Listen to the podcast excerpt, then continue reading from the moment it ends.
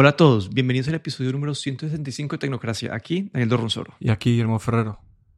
Bueno, hoy tenía un, un tema un poco filosófico que me pareció súper interesante este anuncio de Microsoft y es lo que ellos llaman el Cloud PC. Te voy a mencionar pues de qué se trata esto y, quería escuchar tu opinión. Ellos han, han, anunciado como parte de su Office 365 más o menos, están metiendo esta parte, o que ahora se llama creo que Windows 365, están metiendo esta opción de que vos entras a tus aplicaciones, para los usuarios de compañías, entras a tus aplicaciones y va a haber una aplicación que se llama como que Cloud PC, vos lo abrís y en un navegador te abre una instancia virtual de un computador en la nube corriendo Windows. Y creo que uno, pues como compañía, pues creo que uno paga por usuario y creo que tenés, uno puede escoger diferentes niveles de, de, procesamiento o de specs de, de, de, este, este, de este PC virtual entonces, no se me apreció este concepto súper interesante porque desde el punto de vista de una compañía, como que yo veo mi compañía que ha pasado que casi todos nos dan unos, unos computadores que son pues ultra, ultra portables y, y, cuando vos correr algo pues intenso de recursos, te toca cambiar de computador. O en otros escenarios que, no sé, vos como que correr algo que que puede exponer un poco la seguridad del computador, correr en esta instancia virtual que está como más o menos en un sandbox, puede dar pues, también unas mejoras en cuanto a, seguridad. Entonces, esta, esta, parte del Cloud PC me parece interesante y digamos para los usuarios, usuarios de oficinas de Mac, que hay, digamos, hay software que solamente corre para Windows y que la persona que pues, tiene su Mac y quiere poder correr este software, poder entrar como que a tu navegador, abrir una instancia de Windows y simplemente correr como que el software me parece, no sé, me parece un concepto muy interesante de parte de Microsoft. No sé qué pensás, qué, qué pasa por tu cabeza cuando escuchas esto. Sí, pues eh, ahora que lo dices, lo, lo vi mencionado y, y, justamente esta semana estaba yo así pensando un poco también en, en, en un escenario, digamos, parecido, ¿no? Porque tengo un, un eh, mi PC del trabajo, ¿no? Que tiene tres años, eh, es un, un ultra portátil, un un eh, ex, eh, estos ex carbón de, de, Lenovo. Y, pero ya de ahora los tres años ya se van notando un poco para algunas cosas. Y, y ahora que lo dices, no, pues este, este concepto de Microsoft, la verdad es que eh, podría funcionar muy bien para empresas sobre todo. Lo que pasa es que a, mí me crea una duda, ¿no? O, una cosa, un problema, una duda, y es que eh, se supone, ¿cuál es la función de este, de este Cloud PC, ¿no? este, este PC en la nube? ¿Es el sustituir eh, el ordenador que tú ya tienes en el trabajo y hacer todo tu trabajo a través de este Cloud PC? ¿O, o es para hacer algunas tareas en el Cloud PC y otras en tu, cloud, en tu PC normal? Pues eso es una de las primeras dudas así que me viene a la cabeza, ¿no? ¿Cuál es, qué diferencia o qué, voy a hacer en uno y qué voy a hacer en otro o lo voy a hacer todo en uno? Esa es la primera duda que me aparece así en la cabeza. Y, y la otra es también que, bueno, que todos los, los eh, fabricantes de PC, pues han, digamos que, que corren Windows, pues eh, han, eh, dependen de Microsoft, ¿no? Y si Microsoft hace una cosa así y le funciona, pues básicamente puede como matar a todos los, los eh, fabricantes de PC, ¿no? O PCs eh, potentes de alta gama. Entonces, estas dos cosas así me vienen así de repente ahora en la cabeza, ¿no? No sé a, ti qué te parece o cuáles son tus sí, ideas. mira, yo he visto gente que, digamos, en la oficina tiene que utilizar o, o, la parte de computador más potente o usar esos remote desktop, pero estos remote desktop eh, son como más el, el, el proceso de utilización es más complejo, te toca como que registrarte, te toca crearlo, tiene que trabajar con el equipo, el equipo de IT para hacerlo funcionar. Entonces, desde ese punto de accesibilidad me parece interesante y desde un punto de vista también de, no sé, como que yo veo pues muchas veces a los gerentes o que se implementan con su iPad de un lado para otro, pero muchas veces el iPad se limita a algunas aplicaciones de trabajo, entonces puedes abrir un mundo completo de gente que está utilizando Windows o le puedes potenciar mucho los sistemas pues, más viejos o que tienen menos capacidad. Entonces, a mí como, como usuario y, después como si pensaría desde el punto de vista ah, más lejano que dentro de tu suscripción de Microsoft 365 te ofrezca esto como un usuario para jugar y vos poder correr desde tu Mac un juego que utilice pues memorias eh, de tarjetas de video de, de, en la nube y todo eso, que es básicamente lo que hace eh, eh, Microsoft con esa parte del xCloud de Xbox. Entonces creo que estará unificando todo esto. Sé, a mí como potencial de, de, de la tecnología me parece muy interesante, ya como la parte que si vos no lo había ni considerado que esto puede perjudicar las ventas de otros operadores, pues, de, la, de manufactura, eh, sí, de, de, fabricantes de, de, computadores. Ahí esa no lo había considerado porque estaba muy enfocado en, la parte como tecnológica de esto que me parece como que desde el punto de vista uno, pues, vos podrías ser la persona que lo utiliza para todo. Entonces decir que vos puedes abrir tu instancia de Windows desde tu Mac, desde tu iPad, desde tu, eh, desde tu ultra portátil de, eh, Windows o lo que sea, siempre vas a poder acceder a la misma instancia en cualquier momento y tener una buena potencia. Entonces, para ese, ese, ese escenario de uso lo puedo ver posible dependiendo de la estructura de costos que, no sé si es un fee mensual, lo puedo ver, si es un fee como por hora, eh, entonces ahí tal vez puede ser, un, pues, pues puede ser diferente. Pero no sé, me, me, ha parecido, no sé, como que tecnología me parece el potencial que tiene, especialmente, pues no sé, como que yo como usuario de, de, Apple que, que, algunas veces quiero poder utilizar mi Mac para más cosas, pero me, esas, esas, aplicaciones de, de, trabajo me limitan un poco, entonces, no sé, me parece un concepto, sí, no sé, no sé, no sé, no sé, no, pero me pareció muy chévere. Me, me, me, vienen, me vienen dos cosas a la cabeza así ahora, ahora que estás comentando, y una de ellas, de lo que has comentado, y que por ejemplo la gente, hay gente que sí que ves en el trabajo que utilizan solo iPads eh, hoy en día, pues porque eh, gente que está en la jefatura, ¿no? Que van de un sitio para otro y, llevan el iPad y, no tienen, no tienen ningún tipo de, portátil con ellos. Y ahí sí que, pues lo que has mencionado, ahí sí que veo ahí una, una gran, digamos, utilidad, ¿no? Para utilizar pues aplicaciones como Microsoft Project o, cualquier otra aplicación así un poco más potente o que no tiene su correspondiente para el iPad, pues ahí veo sí que veo una, necesidad, ¿no? La otra cosa también que me, viene a la cabeza es que me recuerda un poco como a los... Eh, hará como hará 30 años, ¿no? Cuando, cuando teníamos, eh, o cuando todavía los PCs no estaban tan extendidos y, y eh, habían lo que se llamaba mainframes o estos ordenadores, digamos, centrales y a los que se conectaban diferentes terminales, ¿no? Y cada terminal era básicamente una pantalla y un teclado y tú conectabas a este computador central, ¿no?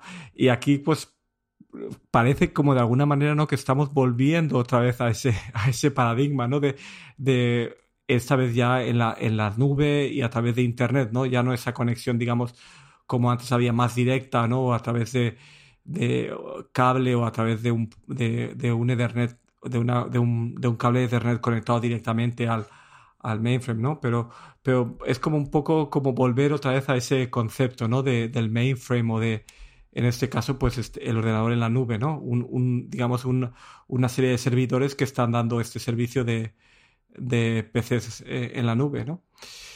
Y, y claro, y la otra cosa, y, ya así como un tercer punto, es que me hace pensar es que eh, en este caso Microsoft le convendría eh, crear una, una generación de, de como de PCs tipo Chromebooks, ¿no? Estos PCs que solo tienen un navegador y nada más, ¿no? Y por ahora ellos, Microsoft se ha concentrado en crear muy buen hardware en sus tablets y sus laptops, pero no ha, todavía no ha anunciado o no se ve que vaya hacia ese, hacia ese camino de los, eh, de los Chromebooks, ¿no? Como ha hecho Google. Y entonces aquí como, como todavía no entiendo muy bien, ¿no?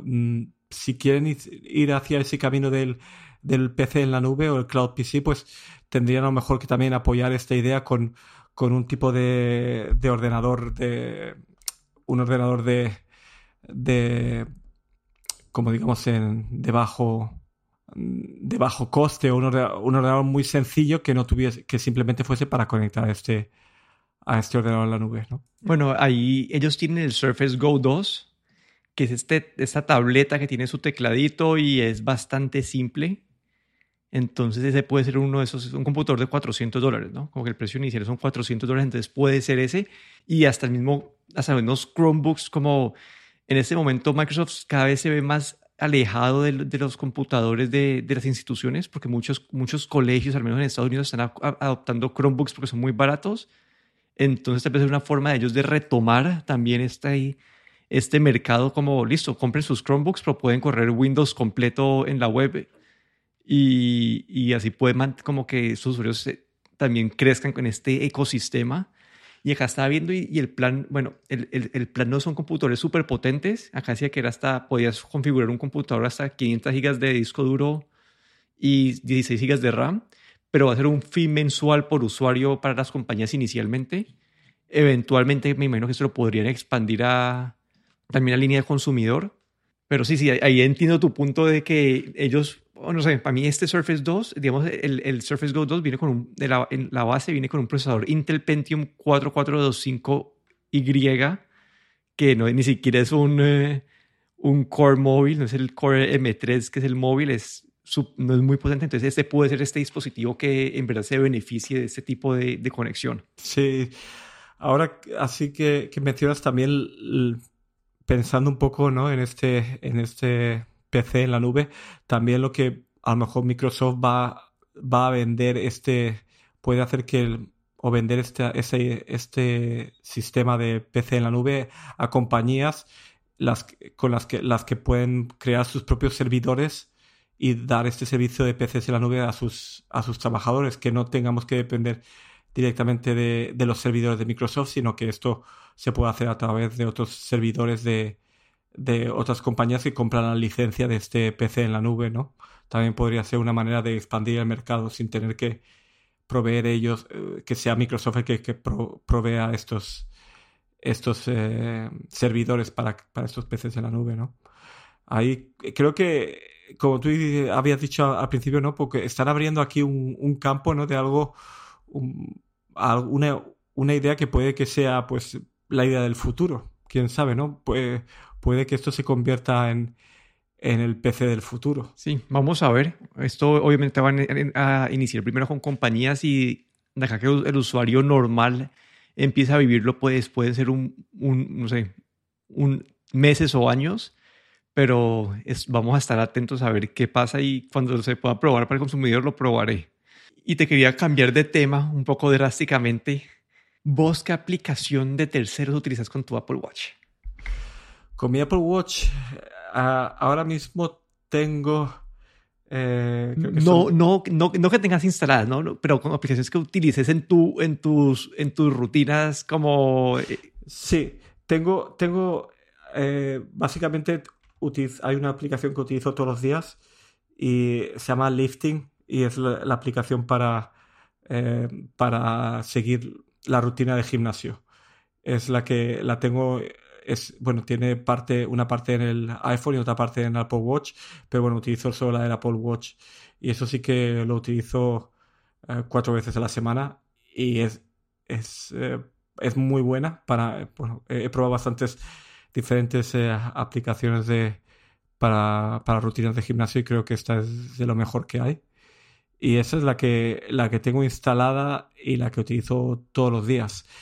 Aparte de, de eso, pues eh, creo que aplicaciones de tercero no, no utilizo ninguna otra porque básicamente utilizo todas las aplicaciones estándar de, de, Apple. Sí, eso te pregunté y creo que estamos un poco alineados aquí porque yo usualmente utilizo, bueno, utilizo la del podcast, eh, la de Overcast para manejar los podcasts. Así la utilizo, la utilizo pues de día a día. El resto son las de Apple. Y esta semana como que dije, listo, como que tiene todo el sentido del mundo que con todas las métricas que tenga un Apple Watch te puedan como en el gimnasio contar las repeticiones. Yo lo que hacía para, para mis problemas de ejercicio, yo tengo un, papel y apuntaba todo, pero yo no, pues esto lo debería poder hacer como un, un, algo con inteligencia artificial, debe poder detectar esos movimientos y saber qué estoy haciendo. Y encontré una app, no sé, no sé y no, no, funciona del todo bien porque no, sé si tengo pues el, el beta del, del Watch OS, pero no me, no me mide las pulsaciones.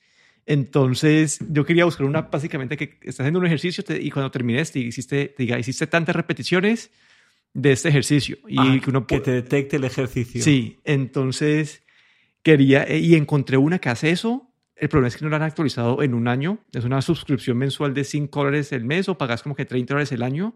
Y, y probé por ahora con un, con un ejercicio y lo detectaba súper bien. Como que yo contaba a la, vez y yo contaba, la mayoría de veces contábamos las mismas repeticiones. Algunas veces yo contaba 10 y el reloj contaba 9. Pero el problema es que o uno o el o es mi problema por el WatchOS beta que que no me mide las pulsaciones el app, y es, algo, es una información que yo utilizo pues en el proceso, o, o sí, no sé si es el beta o que simplemente que la app está mal, mala. Entonces yo también estaba buscando algo por ese estilo y me puse a pensar y encontrar apps buenas para el Apple Watch. Sí, que detecten el movimiento. Yo eh, hace ya tiempo que creo que desistí de ello, ¿no? Porque no, no, no he encontrado nada así que realmente funcione, ¿no? Entonces lo que tengo es básicamente eh, de las que tú vas marcando, te creas, tienes tu programa y luego pues vas, eh, vas, eh, te, va te va, vas marcando lo que vas haciendo, ¿no? Ahí puedes ver tus pulsaciones también, tu periodo de descanso entre sets, pero no te detecta los movimientos, ¿no? Yo creo que todavía no, no hay, o tal vez el, el, Apple Watch todavía no tiene los sensores necesarios para detectar el movimiento que estás haciendo. No sé, Creo que no sé qué, aplicación, por cierto, qué aplicación era la que estabas utilizando tú, la que estabas probando. A ver, voy a ver aquí la que estaba probando. Yo encontré dos, una que te que te, que te encuentra los te encuentra repeticiones, pero pero no te dice qué estás haciendo, simplemente te eh, detecta como después de que haces tres, movimientos, detecta que estás haciendo un movimiento y te das cuenta, pero no te dice no te, no te más información, simplemente es contada de repeticiones y la que yo estoy utilizando que, que, me que me pareció bueno en cuanto a diseño se llama Gmatic. Gmatic, sí. Y esa en el reloj, pues el app en el celular es súper súper básico, pero el reloj se veía súper bien diseñada.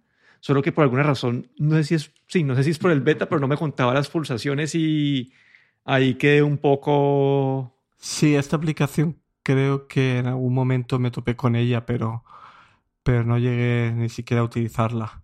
Porque luego había otra que se llama, creo, había, había creo que alguno, ahora no recuerdo cuál, había otra que, que también hacía algo parecido, pero no, no he encontrado ninguna que realmente sea eficaz. No sé si Apple nos, nos sorprenderá a lo mejor con, este año con el nuevo Apple Watch alguna nueva alguna nueva funcionalidad, pero, por ahora creo que te detecta, por, por cierto, te, detectaba el tipo de movimiento o básicamente tú le decías el tipo de ejercicio y él te contaba los... los... No, no, no, te, te, te, detecta si, está, si detecta algún tipo de movimiento en el brazo, te cuenta las repeticiones súper bien.